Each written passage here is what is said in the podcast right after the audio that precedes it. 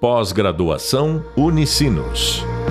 Performance em investimentos e finanças. Olá, bem-vindos ao podcast da disciplina Indicadores Financeiros e Decisões Financeiras de Curto Prazo, análise de indicadores financeiros e estratégias de liquidez. Sou o professor Jorge Ferreira e no podcast de hoje vamos falar sobre a estrutura e a importância da demonstração dos fluxos de caixa. Vamos começar lembrando que os principais insumos para análise financeira de uma empresa são obtidos a partir das suas demonstrações financeiras. No e-book e no vídeo deste tema estão estudados os principais relatórios das demonstrações financeiras: o balanço patrimonial, a demonstração de resultado do exercício e a demonstração dos fluxos de caixa. No e-book ainda é apresentado um exemplo prático, com as demonstrações financeiras de uma empresa brasileira de capital aberto. Mas, primeiramente, quem são os interessados em avaliar as demonstrações financeiras de uma empresa?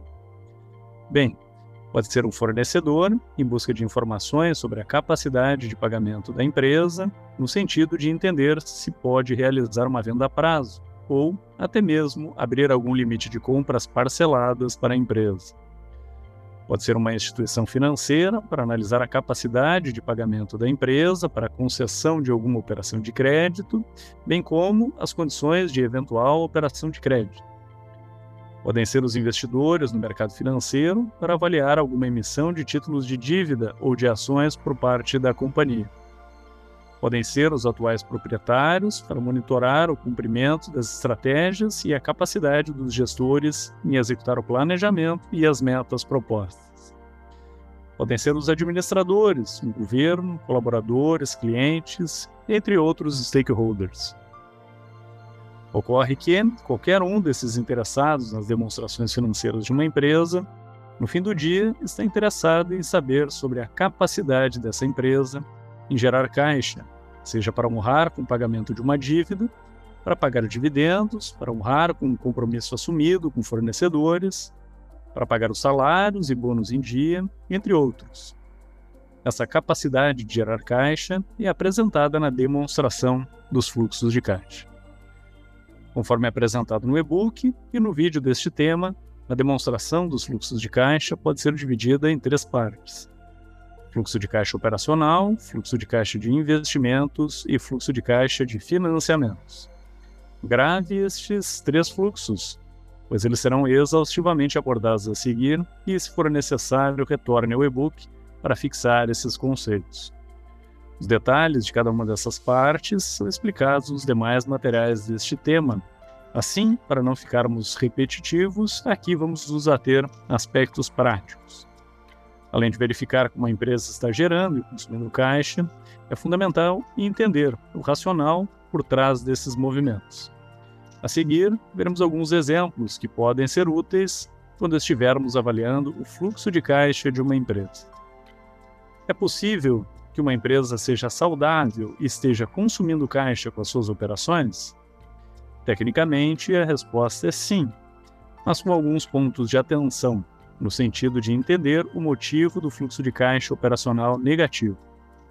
Uma empresa pode ter uma atividade rentável, estar em crescimento e ter um fluxo de caixa operacional negativo, pois está investindo recursos em giro, ou seja, financiando, por exemplo, mais vendas a prazo e a aquisição de mais estoques, assunto que veremos mais à frente.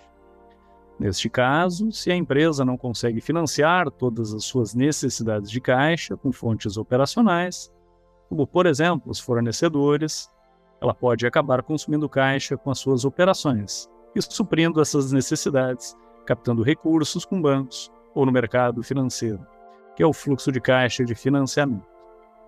Contudo, esse consumo de caixa deve ser momentâneo e, se a atividade é realmente superavitária, não deve demorar muito tempo até que a empresa passe a gerar caixa operacional.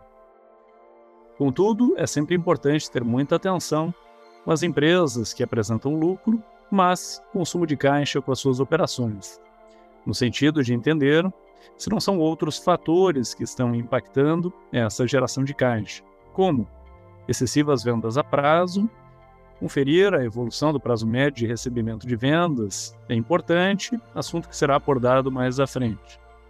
Receitas e resultados não recorrentes e sem efeito caixa que estejam impactando positivamente o lucro, como por exemplo ganhos tributários, ganhos de capital obtidos a partir da venda de ativos operacionais, entre outros fatores. Toda empresa que gera caixa operacional é saudável? Essa pergunta não pode ser respondida sem maiores informações, pois é necessário entender se essa geração de caixa é suficiente para honrar com todos os compromissos assumidos. E também é necessário avaliar a volatilidade dessa geração de caixa e se ela é sustentável ao longo do tempo. Então, a resposta para essa pergunta é: pode ser que sim, pode ser que não. Por exemplo, uma empresa pode ser geradora de caixa com as suas operações, em um montante necessário para cumprir com seu consumo de caixa para investimentos e também para honrar com pagamentos para os credores e ainda remunerar os acionistas com pagamento de dividendos. Neste caso, se estivermos avaliando uma performance recorrente, provavelmente estamos falando de uma empresa em uma boa situação econômico-financeira. Contudo, uma determinada empresa pode gerar caixa operacional positivo, mas que seja insuficiente para cobrir com os desembolsos dos seus investimentos, sendo necessário captar recursos com credores, seja para financiar os seus projetos, como para financiar a rolagem da própria dívida e remunerar os acionistas. Caso essa empresa já apresente uma alta alavancagem, pode acabar tendo problemas financeiros, mesmo com geração de caixa operacional positiva. Confesso para vocês que ao longo da minha carreira vi diversas empresas entrarem em dificuldades financeiras, passando por processos de recuperação extrajudicial ou até mesmo judicial, mesmo com geração de caixa operacional positiva, mas insuficiente para cobrir os projetos de investimento e os compromissos financeiros assumidos. É possível que uma empresa apresente geração de caixa positiva com investimentos? A resposta é sim, é possível, mas não é comum e nem deve ser recorrente. Ocorre que o fluxo de caixa de investimentos reflete as entradas e saídas de caixa oriundo da negociação de bens de capital, imóveis, participações em outras empresas, entre outros. Ao longo do tempo, para uma empresa em crescimento, é esperado que ela realize mais investimentos do que desinvestimentos. Ou seja, adquirindo bens, infraestrutura e outros ativos que possam contribuir para aumentar a geração de caixa operacional no futuro. Em alguns períodos, uma empresa pode comercializar algum ativo utilizado na operação, ou alguma participação em outra companhia, o que pode fazer com que o fluxo de caixa de investimento seja positivo. Contudo, conforme dito anteriormente, não se deve esperar que esse comportamento seja recorrente. O fluxo de caixa de financiamentos pode ser positivo ou negativo, a depender principalmente do volume de captações e pagamento de dívidas e do volume de pagamento de dividendos, Empresas que consomem caixa operacional e com investimentos provavelmente terão que captar recursos com terceiros ou com os acionistas, a não ser que tenham recursos em caixa, para financiar esse consumo de recursos, tornando assim o fluxo de caixa de financiamentos positivo. Já as empresas que geram caixa operacional, suficiente para cobrir as suas necessidades de investimentos e direcionam recursos para pagamento da dívida e dividendos, devem apresentar fluxo de caixa de financiamentos negativo. O perfil de geração e consumo de caixa das empresas pode estar relacionado com a conjuntura econômica ou com o ciclo de vida do negócio. Empresas iniciantes ou em mercados novos podem acabar consumindo caixa com a sua operação, no sentido de ganhar mercado, financiando clientes, atuando com margens baixas, entre outros. Também costumam consumir caixa com investimentos, dadas as oportunidades existentes e a necessidade de novos ativos para atender a demanda crescente.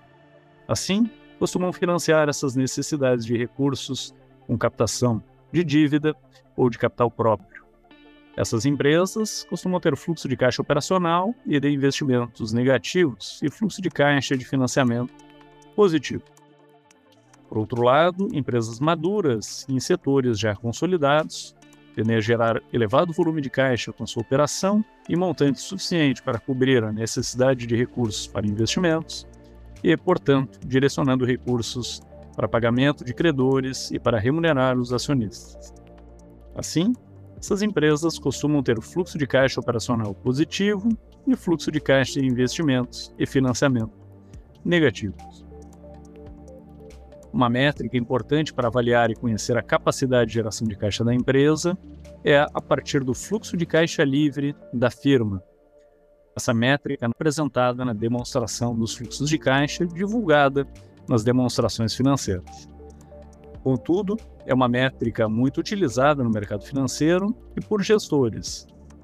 O fluxo de caixa livre da firma é obtido a partir do fluxo de caixa operacional, descontado o fluxo de caixa de investimentos, ou seja, é o fluxo de caixa gerado pelo negócio após o cumprimento de todas as necessidades de recursos do próprio negócio e dos investimentos. Assim, trata-se do recurso gerado pela companhia para o pagamento de credores, para a remuneração dos acionistas ou para manter em caixa.